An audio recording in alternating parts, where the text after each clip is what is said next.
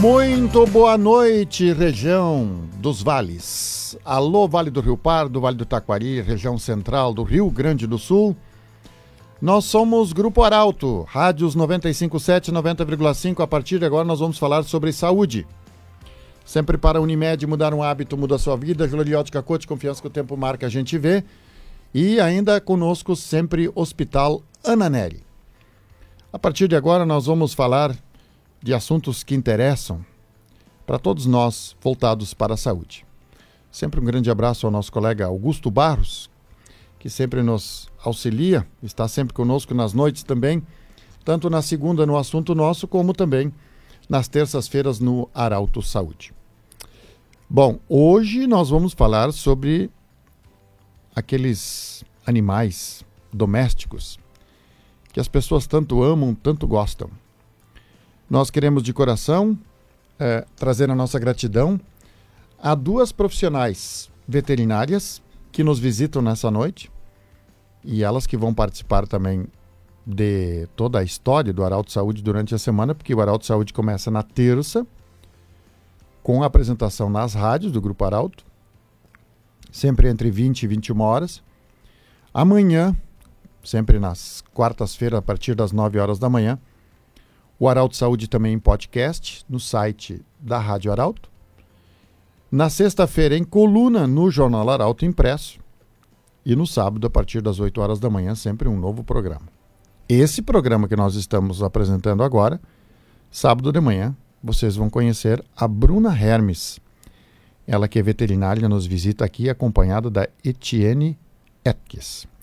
Bruna, muito boa noite, bem-vinda ao Arauto Saúde. Boa noite, Pedro. Obrigada pelo convite. Nós ficamos honrados em receber vocês aqui. Eu sei que vocês têm bastante trabalho. Sim, sim. Mas para nós é uma satisfação poder estar tá aqui, poder conversar um pouquinho mais sobre os nossos tão queridos pets. Olha, o, o Arauto Saúde, se render toda a nossa conversa preliminar, porque nós já fizemos, na verdade, a gente já conversou aqui antes do programa, a gente já conversou, já rendeu bastante coisa. Então nós temos muita coisa para conversar, né, Bruna? Com certeza. Sim. Etienne, boa noite. Você é de Venâncio Aires, isso? Boa noite, Pedro. Sim, sou de Venâncio, tua conterrânea. Sim, minha conterrânea, né? Eu achei que ia encontrar duas senhoras aqui, duas moças de respeito, né? Mas são duas meninas ainda, né? Né, Augusto? Obrigado pela menina. É, mas são duas meninas. Ô, ô Bruna, é, a pergunta básica, a pergunta básica, quem pode ter um animal doméstico um animal de estimação? Como, o que, que a gente precisa ter para ter isso na nossa casa? Olha, Pedro, os animais domésticos que a gente vai falar, acho que a maioria que o pessoal tem em casa hoje é mais voltada em cães e gatos, né? Uhum. Então, tanto os cães como os gatos, ambos necessitam de certos cuidados. Então, se eu pudesse dizer hoje quem pode ter gato e cachorro, seriam quem tem tempo para ter gato e cachorro. Porque além das necessidades básicas, de higiene, de alimentação, eles precisam de carinho, eles precisam de atenção. Então não adianta uma pessoa que passa o dia inteiro na rua trabalhando e não tem tempo de ficar com esse bichinho querer pegar um bichinho. Porque além de causar um certo sofrimento para o animal, porque ah, o animal vai estar lá sozinho em casa o dia inteiro e o bichinho gosta dessa interação. Isso é muito importante para o animal. Então eu diria que hoje o mais indicado seria uma pessoa que tem tempo para se dedicar. Uhum. E tempo é uma coisa cada vez mais rara na nossa vida, né? A pessoa estuda, trabalha, faz isso, faz aquilo. Então, tu inserir um bichinho, tanto um gato como um cachorro, apesar de quem tem gato vai dizer, ah, mas o gato é um bichinho mais independente. Concordo, é um gato, o gato é mais independente do que o cachorro, mas ele necessita de atenção e carinho também. Sim. Bruna, qual é o pecado que nós estamos cometendo? E daqui a pouco, porque tudo, às vezes tem coisas que viram moda, né? A gente vai falar uma linguagem bem, bem transparente aqui tem coisas que viram moda. E às vezes uma pessoa diz: Não, um fulano tem cachorro, fulano tem gato, eu também quero ter um cachorro, quero ter um gato, simplesmente para cumprir talvez um protocolo. Qual é o pecado que a gente pode cometer nesse caso? Ah, um pecado grande, né, Pedro? Porque uh, tu colocar um, um, animalzinho dentro da tua rotina, sendo que tu não vai priorizar tempo, é uma judiaria tu fazer isso com o bicho. É Sim. É uma judiaria. Tem gente que tem um bichinho em casa, sai de manhã às 8 horas da manhã, chega às 10 horas da noite. A pessoa vai chegar em casa cansada, quer tomar um banho, quer comer uma coisa. E tá lá aquele bichinho abanando o rabinho. Faceiro. Louco para te dedicar um tempo. E tu não tem esse tempo para ele. Sim. E aí, com isso, a gente falando de patologias, a gente começa a pensar numa gama de coisas que podem vir a acontecer. O bichinho vai começar a ficar estressado, vai baixar a imunidade dele, ele pode ficar suscetível a ter algum tipo de doença. Os bichos mais peludinhos, que são algumas raças que o pessoal costuma ter, acabam desenvolvendo alguns problemas de pele, muitas vezes associado ao estresse. Claro, tem outras questões, como parasitas, como a má alimentação, mas a questão do estresse está muito relacionada a algumas doenças que o animal pode desenvolver, sim. Como, Bruna, como, como a pessoa, digamos assim, que mora em apartamento, casa, como é que as pessoas podem identificar que tipo de cão ou gato, a raça, que se adapta a isso? Como é que a gente faz essa escolha? O veterinário é importante nessa escolha ou as pessoas chegam assim, não, eu quero tal raça. E aí a pessoa mora no apartamento e você vai chegar e dizer, não, não. É, como, como a, a parte da veterinária entra em cena nesse momento? Eu vi que a Etienne aí balançou a cabeça. É, como é que a gente faz essa escolha, Etienne? Boa noite. Eu acho que é bem importante a gente pensar antes no o que, que a gente pode oferecer para esse animal em casa, né? Então, uh, por exemplo, pegar um, um Golden Retriever, que é um animal grande, botar dentro do apartamento, é bem complicado, porque é um animal que precisa de bastante gasto de energia. Então, ele acumula muita energia e isso pode uh, vir a, a causar muitos problemas lá no futuro. Mas, por exemplo, se eu tenho um espaço pequeno e eu uh, tenho mais ou menos o tempo necessário para ficar com o animalzinho, eu posso talvez pegar um shih tzu. Não tenho tanto tempo, não tenho tanto, uh, tanto recurso financeiro para ter um shih tzu, que é um animal que tem bastante problema de pele, de ouvido, de olho, coisas que a gente vê mais na rotina. Então, um vira-latinha, que a gente vê que não, às vezes não tem tanta, tantas enfermidades como um animal de raça que já vem com uma com histórico, né, de, de doenças que acontecem mais. Então eu acho que é bem importante a gente pensar bem antes de pegar um animal em todo todo o ambiente que a gente vai proporcionar para ele, né? Sim. O carinho, por exemplo, vocês vocês que no dia a dia atendem em clínicas de veterinária, né, nas PET, é, como é que quais são os sintomas que uma pessoa tem que observar, por exemplo, quando um cão ou um gato começa a ficar diferente? Que tipo de sintomas ele pode apresentar quando alguma coisa não está bem? Porque, como você falou, daqui a pouco o cãozinho quer brincar, mas o dono não brinca, não dá bola para ele, enfim. Quais são os sintomas que ele pode estar tendo alguma alteração emocional? Normalmente as alterações emocionais que a gente repara nos animais são uma somatização de estresse, né? São diversos fatores. Uh, uma coisa que comumente eu atendo na clínica é inflamação da glândula anal, tá? Os cachorros têm uma glândula anal e às vezes isso pode vir uma fístula, pode vir a furo. E dependendo da raça do animal, o tamanho do pelo, da pelagem, o proprietário não nota. Você vai dizer, ah, o cachorrinho raspa a bunda no chão, raspa a bunda no chão, eu dei remedinho de vermes e nada está resolvendo. Quando a pessoa vai ver que se tornou um problema muito grande que o animal não para, tem uma ferida ali. Uhum. Essa ferida, não existe uma etiologia definida em livros e em estudos, mas normalmente a gente chega à conclusão que o animal passou por um período de estresse. O que, que é o estresse para o animal? Visita em casa, troca de alimentação repentina, um vizinho novo, uma criança que, que chegou, por exemplo, casais que têm filhos, mas já tinham um cachorro. Tem toda uma preparação, uma adaptação que tem que ser feita, tá? Outra coisa, tem algumas raças que às vezes comem as próprias fezes. Tem uma raça específica, que é o Shih Tzu, que faz isso por ser Shih Tzu.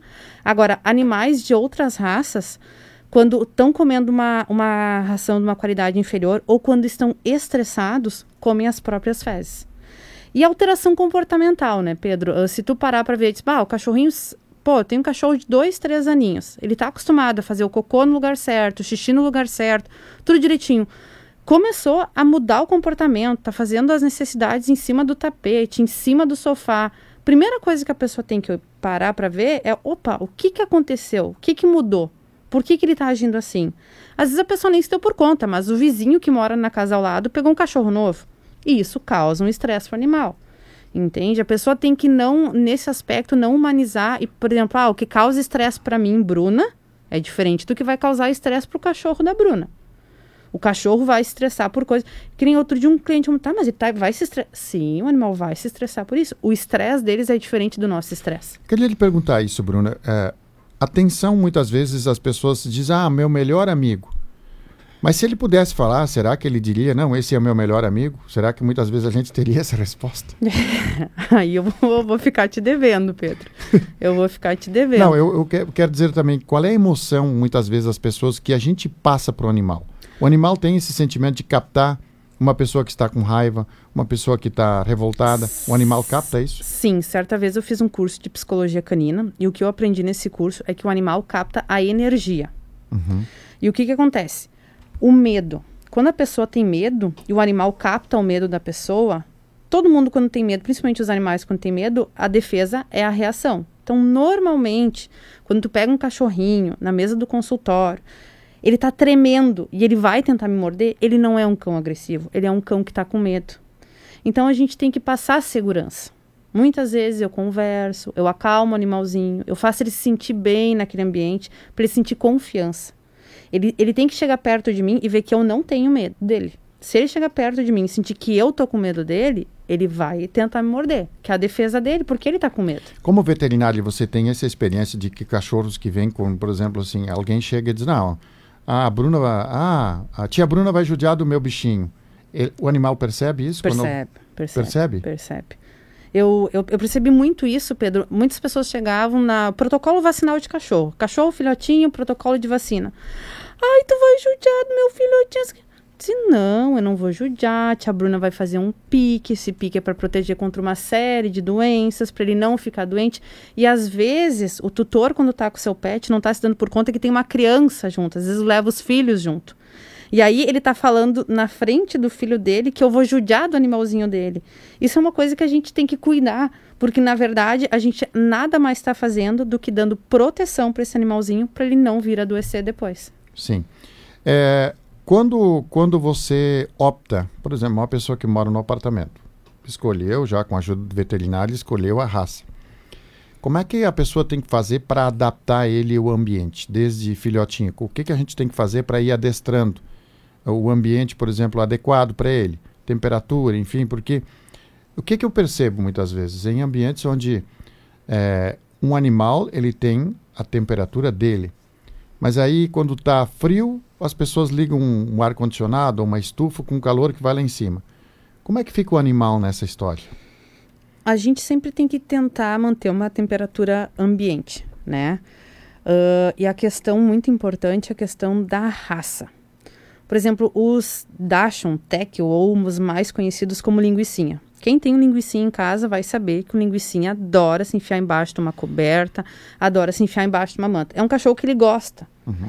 Mas isso não significa que ele não vai passar calor. Mas ele vai se limitar. Quando ele estiver com calor, ele sai debaixo da coberta. Agora, o que a gente tem que cuidar muito, eu não posso ter um Shih Tzu ou um Lhasa, que são cães de uma pelagem grande, no nosso verão de janeiro, 40 graus, e eu deixar esse animalzinho num ambiente sem água ou sem, ter, sem que tenha algo que ele consiga baixar a própria temperatura. Por exemplo, se ele ficar numa peça da casa que tem piso, um piso gelado, que seja fresquinho, agora eu não posso manter ele numa peça onde vai pegar sol. São esses tipos de cuidados que a gente tem que ter. Outra coisa, é indicado que os animais às vezes tosem, façam uma tosse, diminua o pelo. Mas a gente tem que cuidar muito que o pelo em alguns animais ele serve como proteção. Ah, eu vou pegar no verão e vou tasar o meu shih no zero. Ok. Só que tu tem que lembrar que o pelo do teu shih tzu, ele também está servindo para proteger o sol da pele dele. Sim. Etienne, uh, o banho, você falava ali da, da pele. A importância, porque daqui a pouco alguém pode pensar assim, não, vou chegar, vou chegar da rua, vou dar um banho. Pega lá na torneira e vai dar o banho no cachorro. Qual a importância de nós cuidarmos com os produtos que são usados na pele e no pelo do cão ou do gato? Bom, os produtos a gente sempre procura uh, usar produtos específicos, né, para cães e gatos, seja, seja independente de raça. E além disso, cuida muito com os perfumes, com os, uh, os adereços, né, que a gente que costuma muito, muito se pôr. Então, o animal na, na natureza, o, o normal do animal na natureza é não ter cheiro, ele tem o cheiro dele, né?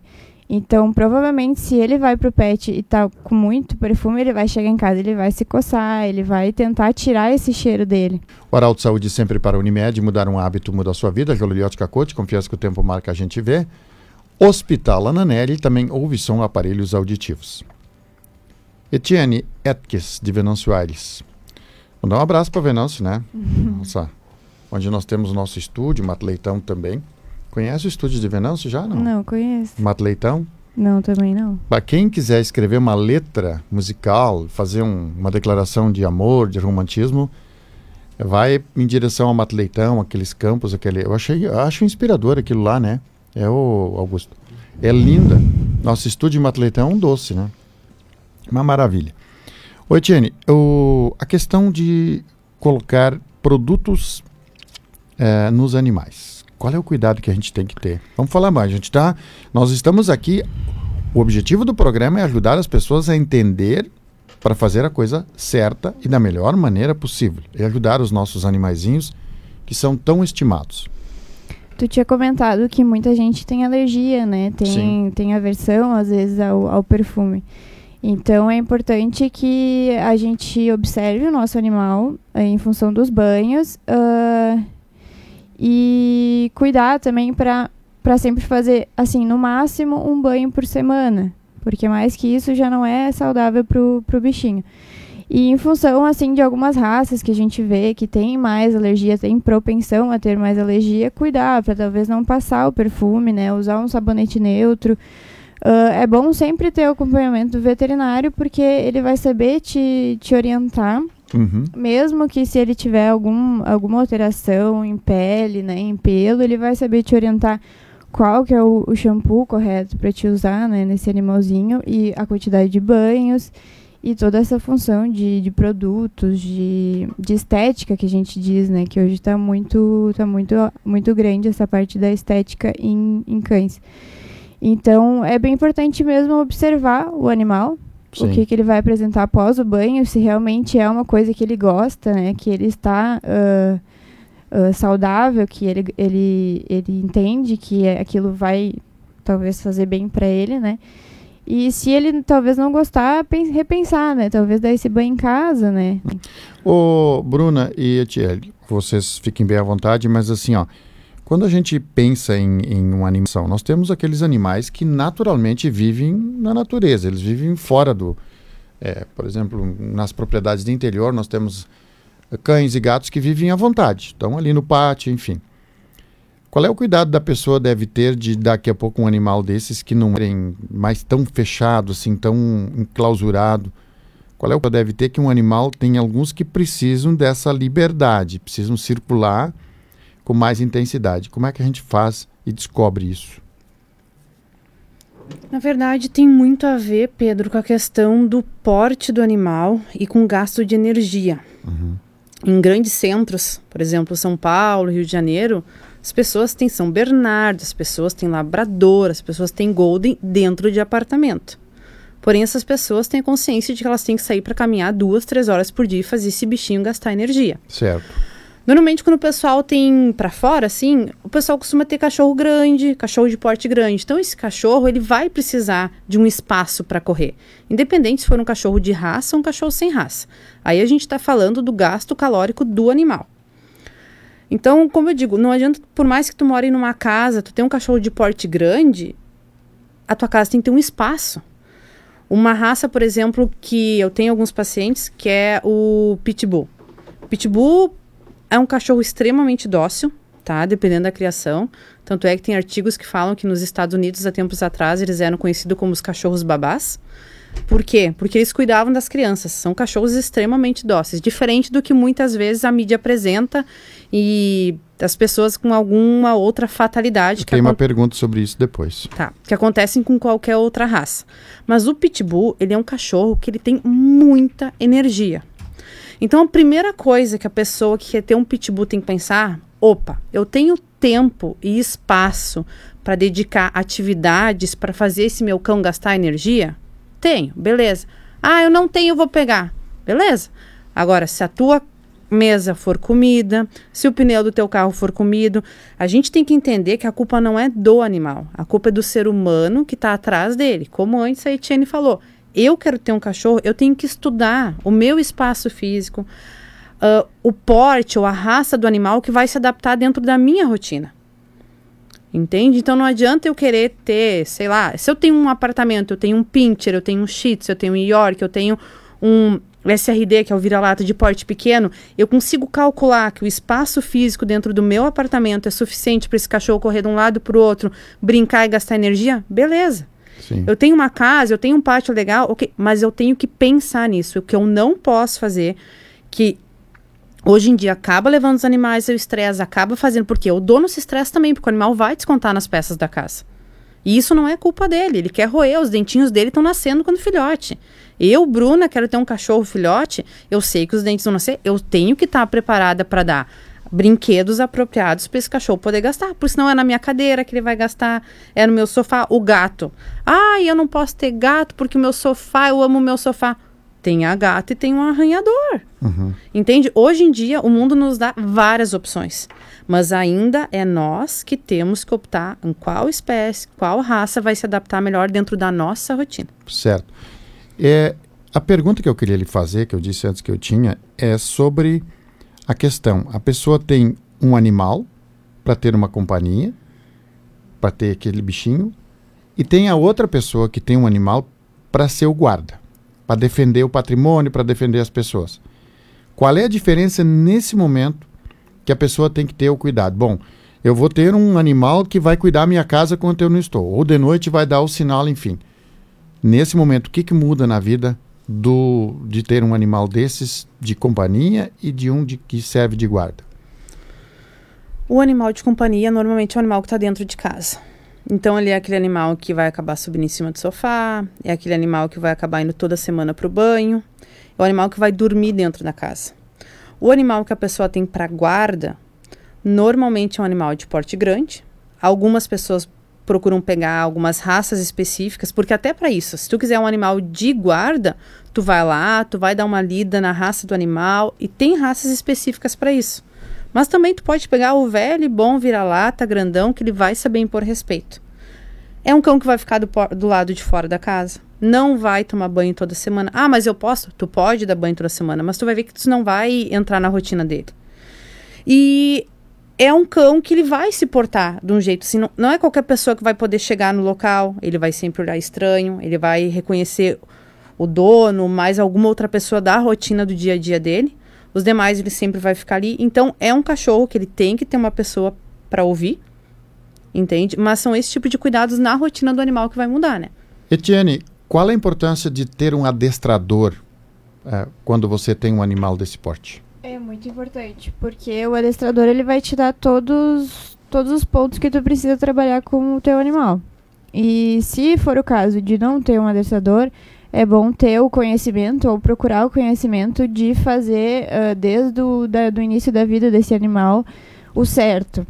Por exemplo, a gente, a gente tem que ter, a gente tem que ser o alfa da matilha. Uh, o, o animal ele tem que responder a nós. Porque senão ele, ele vai acabar sendo alfa. E daí que a gente tem problemas de agressividade, né? De, de talvez levar no veterinário. O veterinário às vezes não consegue nem mexer no animal porque eles são muito agressivos. Então, de qualquer maneira, o adestrador é muito importante nessa nesse quesito que ele vai te ajudar a, a criar esse animal, né? A, a educar esse animal.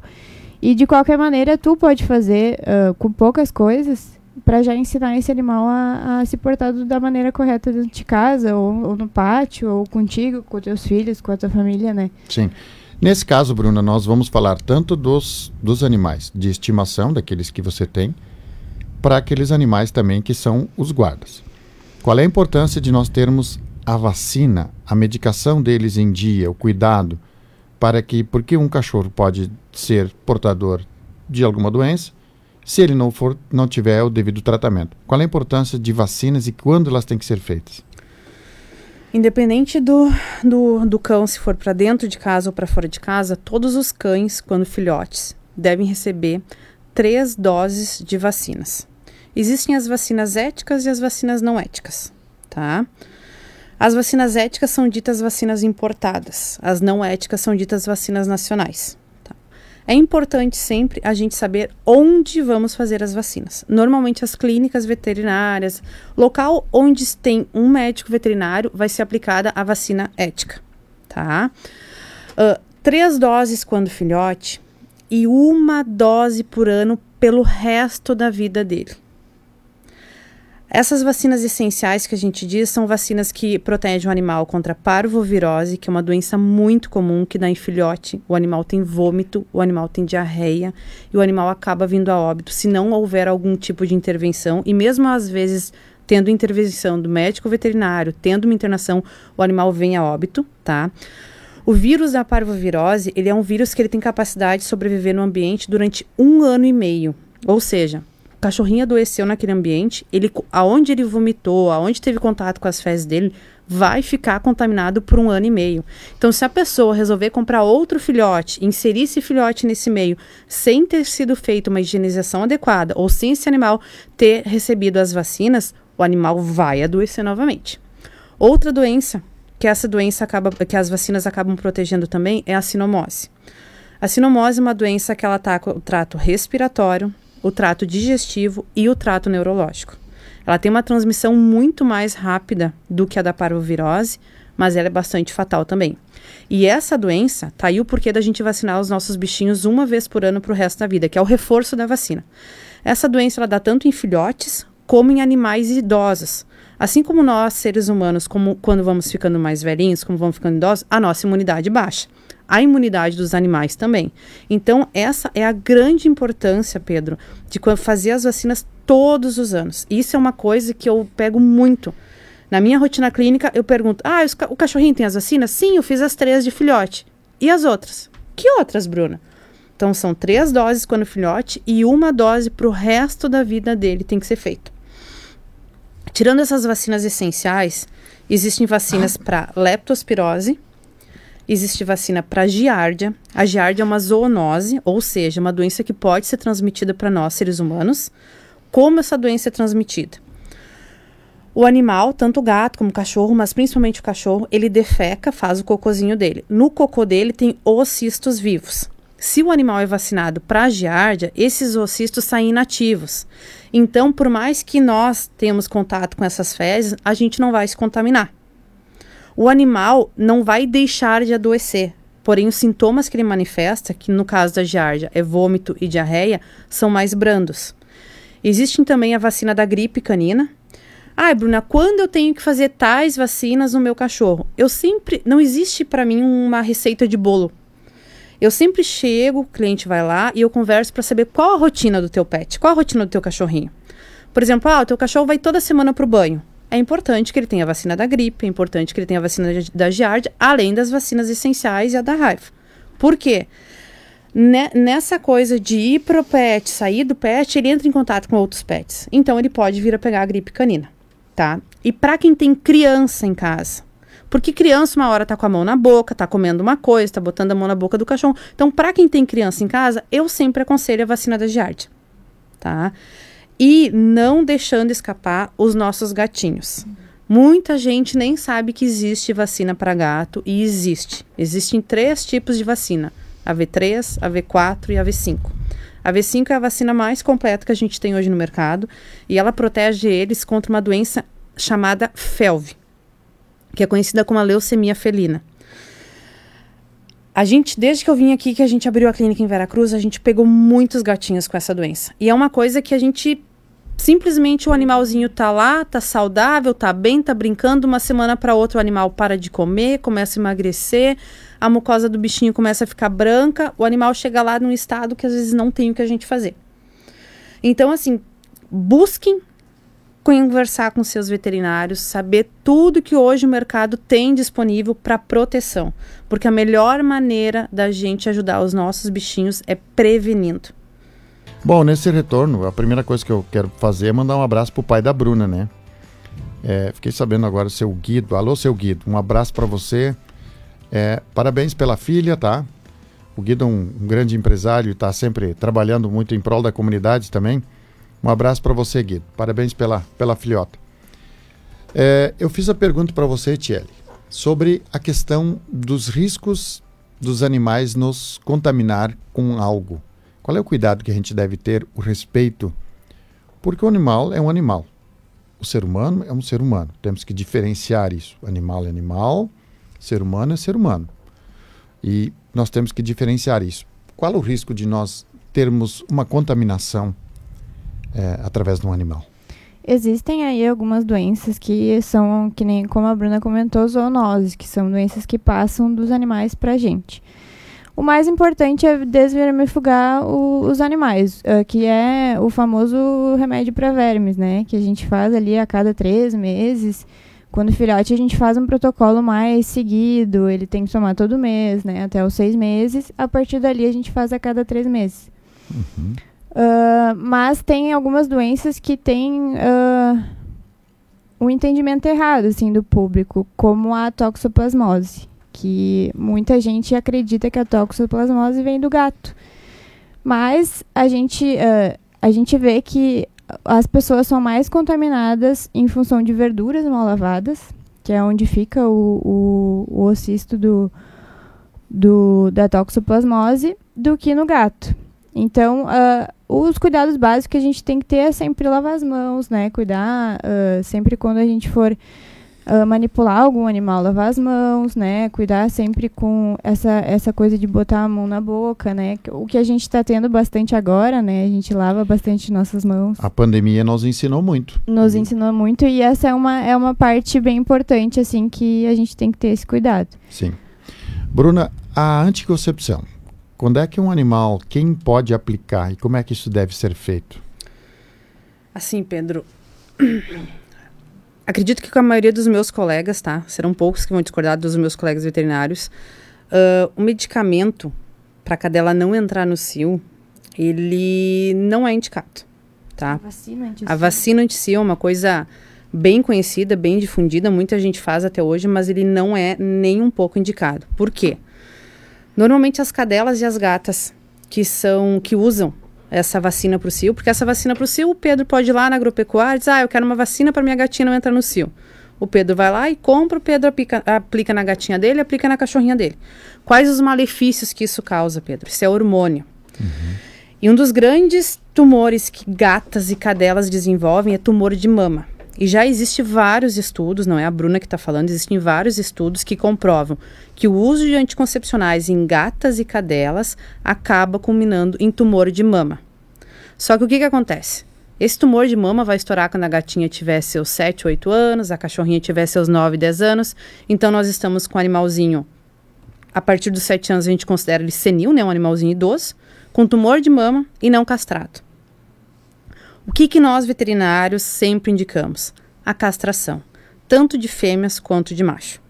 As castrações de fêmeas, quanto mais precoce, maior a probabilidade dessa cadela, dessa cadela ou dessa gata não desenvolver tumor de mama. Ai, mas é muito caro. Se tu botar na ponta do lápis o custo que tu vai ter com uma castração de uma gatinha, de uma cachorrinha, ali pelos seus 7, 8, 9, 10 meses, ou o que, que tu vai gastar ao longo da vida fazendo vacina para o cio e mais tardar numa cirurgia, porque tumores é algo que a gente não controla, ou seja, pode ser um tumorzinho pequenininho que vai ficar ali dois, três anos, mas pode ser um tumor pequenininho que cresceu, cresceu, ulcerou, abriu e virou ferida. Aí chega para a Bruna no consultório. E aí às vezes a gente não tem muito o que fazer. A gente tem que conversar com o proprietário, explicar toda essa situação e a gente tem que submeter esse animalzinho a uma cirurgia. Ou seja, se tu fizer a cirurgia antes, é uma cirurgia sem risco, a recuperação é tranquila e tu vai ter aquele bichinho castrado, não vai ter problema de entrar no cio, tu não vai te incomodar. Agora, se tu optar por fazer a vacina do cio, ai, Bruna, mas eu tive uma cachorra que eu fiz vacina do cio e nunca deu nada. Beleza, ela teve sorte. Mas esse número hoje cada vez é um número menor. Cada vez tem saído mais estudos e mais pesquisas que comprovam que o uso das vacinas anti-cio para cadela e gata terminam em tumores de mama. Sim. Ô, Bruna e Etiele, uh, às vezes em caminhadas, é, final da tarde ou, ou na hora do meio-dia ou de manhã, a gente percebe que passa em alguns prédios, às vezes, e você escuta um animal até arranhando porta e coisa assim. Ou seja, está sozinho, está agitado, enfim. É, qual é o risco de um animal ter um estresse grave, nesses casos, onde o animal fica sozinho o dia todo, começa a latir, inclusive, arranhar a porta?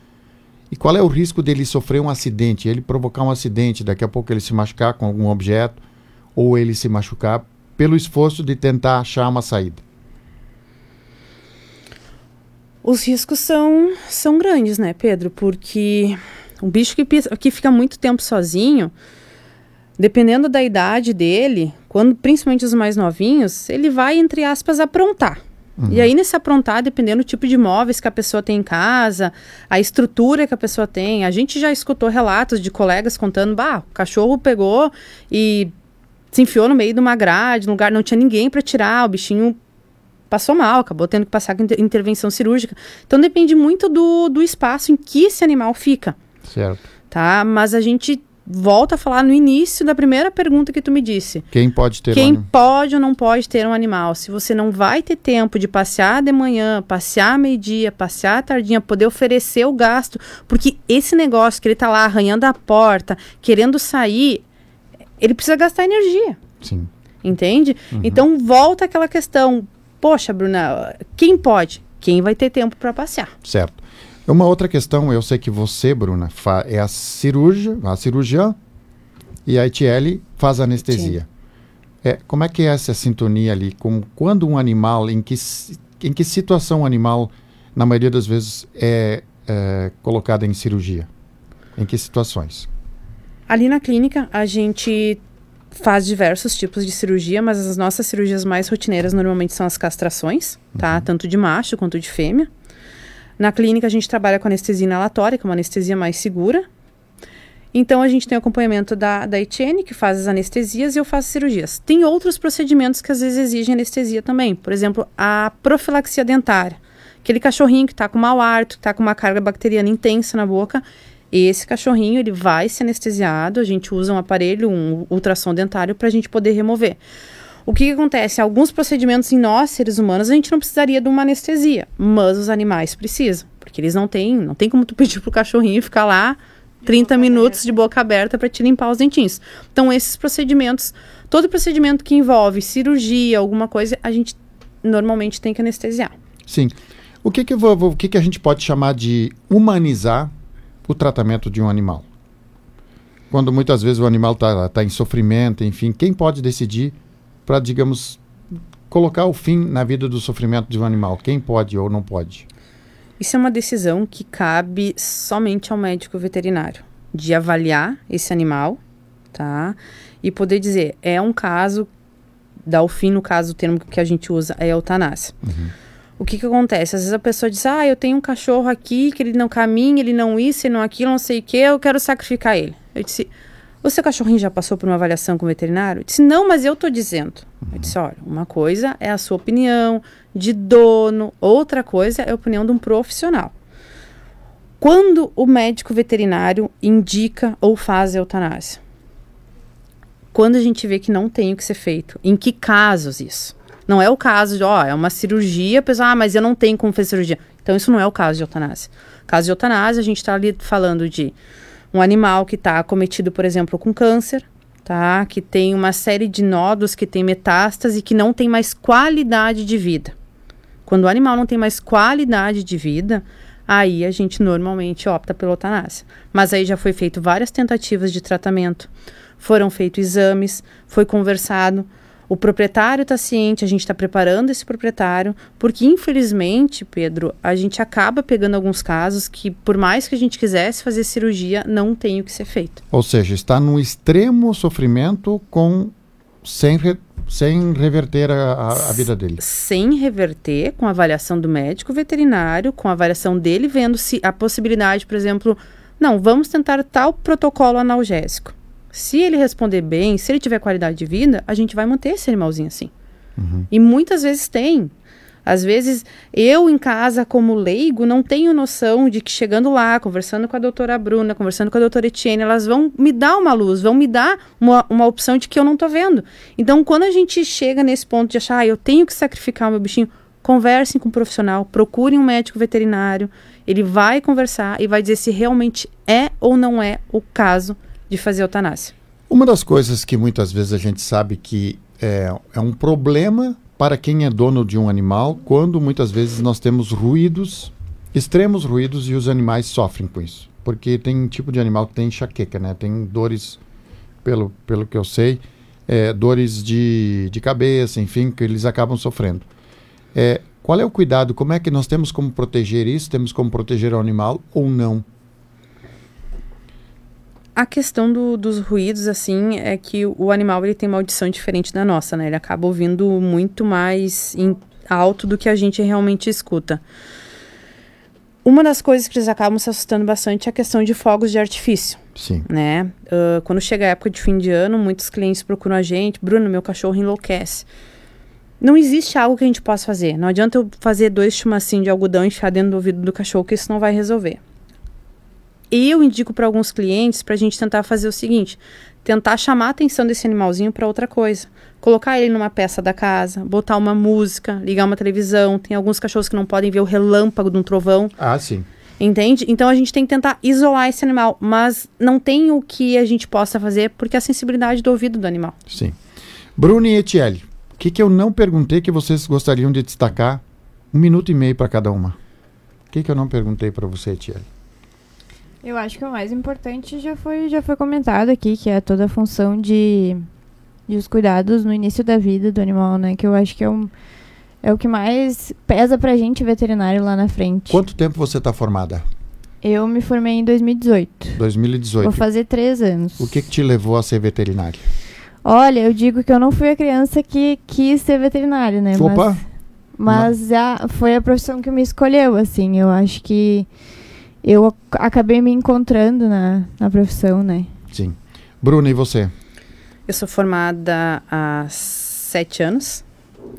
E eu acho que eu era daquelas crianças que dizia que ia ser veterinária desde pequena, assim. Eu preciso parabenizar vocês duas e eu vou falar agora o que eu falei antes do programa. Quando a gente conhece as pessoas, a gente vê logo a trajetória, pelo, pelo jeito de falar, pelas coisas, a gente vê que por trás de vocês tem uma família extraordinária tanto de você, Tiele, da, da Bruna também. E, e, a gente percebeu isso na nossa conversa pela transparência é, que vocês têm e, e, o conhecimento também de responder tudo que a gente que a gente falava, porque a gente não tem perguntas escritas aqui, não foi nada escrito. Foi tudo, eu sempre digo para os médicos quando eles falam assim: "O que que você vai perguntar?" Eu disse: "Doutor, pensa no hipocondríaco, que quer saber de tudo. É claro que a gente tem que respeitar a ética aqui e não poder falar qualquer coisa assim para. Não dá para uh, receitar aqui pelo, pelo microfone, enfim, a gente tem que respeitar a ética. Bruna Hermes e a Etiele Etkis é, são veterinárias. Um abraço para vocês. Como é que é o nome da clínica lá? Vet Cruz. Vet Cruz. Isso, nossa clínica está na frente é de da Vera praça. Cruz. Isso, uhum, nós abrimos aqui em Vera Cruz em março. Uh, convido a todos que quiserem vir conhecer a clínica. Fica ali na rua Tiradentes, número 782, na frente da praça.